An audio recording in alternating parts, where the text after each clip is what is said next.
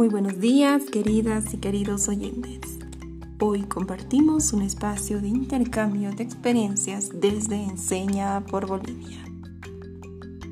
Nuestro país, al igual que todo el mundo, atravesó grandes retos para asumir la presencia del virus COVID-19. El ámbito educativo se encontró afectado de gran manera por lo que el gobierno de Bolivia declaró a la gestión 2021 como el año de la recuperación del derecho a la educación, mediante el decreto supremo numeral 4449. Enseña por Bolivia se suma a este gran reto en coordinación con actores del ecosistema educativo de la ciudad de La Paz y Potosí. 25 profesionales se encuentran ejerciendo su vocación por la enseñanza en los municipios de Irupana, Achucalla y Atocha.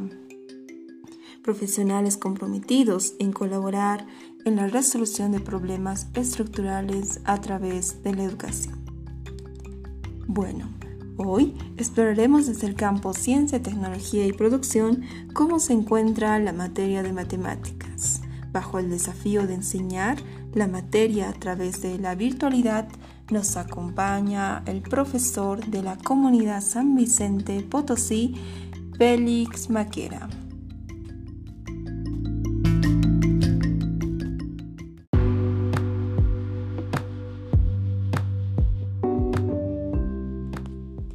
Hola Félix, esperemos que te encuentres muy bien. Y bueno, cuéntanos, ¿Qué te motivó a ser un profesor en una comunidad?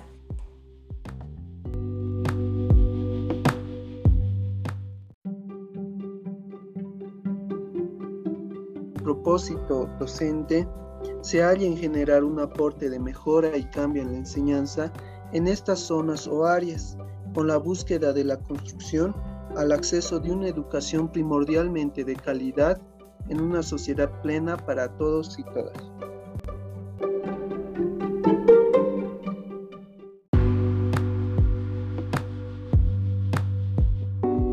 Y bueno, ¿cómo ves la situación de la materia matemática en el desarrollo académico de las y los estudiantes en la actualidad?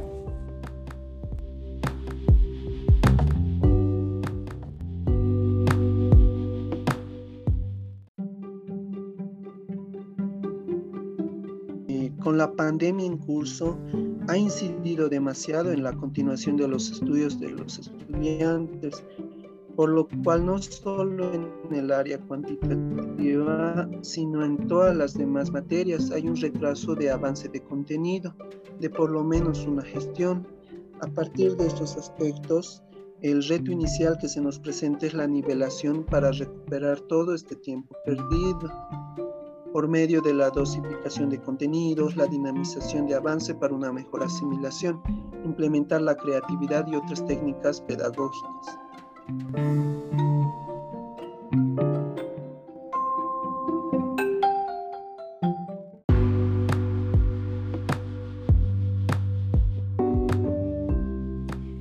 ¿Qué opinas de los resultados de la evaluación que realizó la UNESCO en nuestro país enfocado en la materia de matemáticas?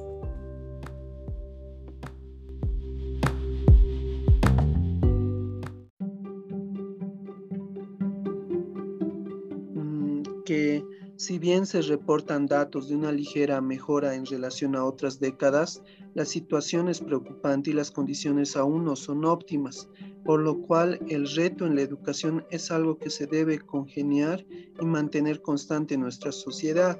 Aún así, independientemente de los resultados o logros obtenidos, eh, se debe tener en cuenta que la educación es un pilar fundamental en la construcción y evolución de una sociedad desarrollada y más humanizada.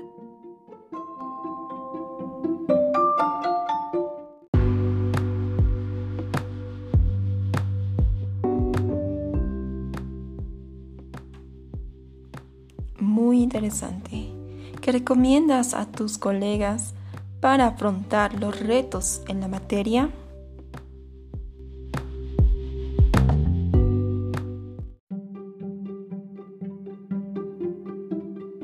el reto más relevante que se nos presenta es romper ese esquema de las matemáticas que tienen fama de ser aburridas y difíciles.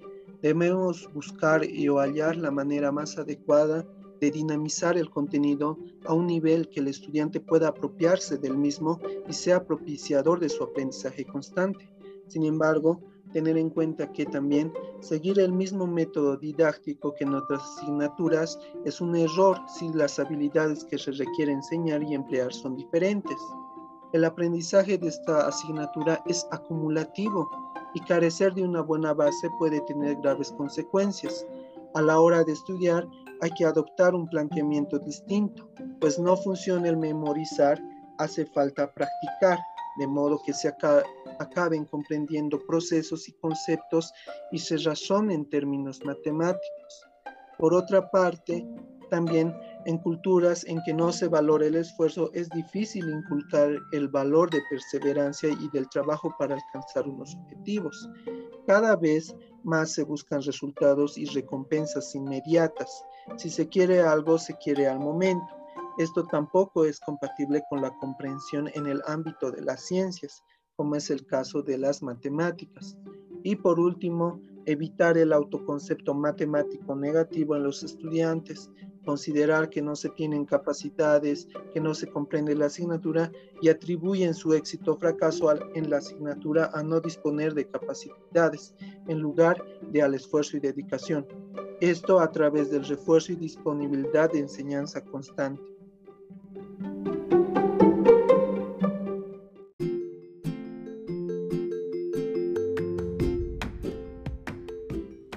Y ya cerrando este espacio, ¿qué palabras de motivación quisieras compartir con tus compañeras y compañeros participantes de Enseña por Bolivia?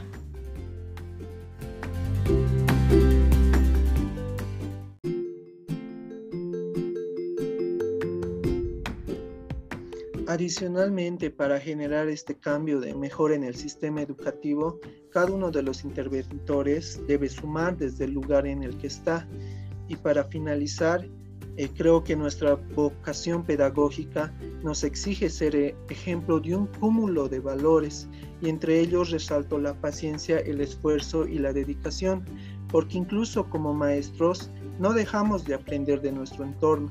Es por ello que menciono esfuerzo en alcanzar nuestro objetivo principal o primordial, que es que el estudiante sea generador de conocimiento, dedicación en el sentido de no perder de vista nuestra misión principal, mejorando e innovando si es necesario nuestras técnicas o metodologías. Y por último, la paciencia para mantenernos siempre constantes. De esta manera formaremos estudiantes con criterio para trazarse metas y autosuperación constante.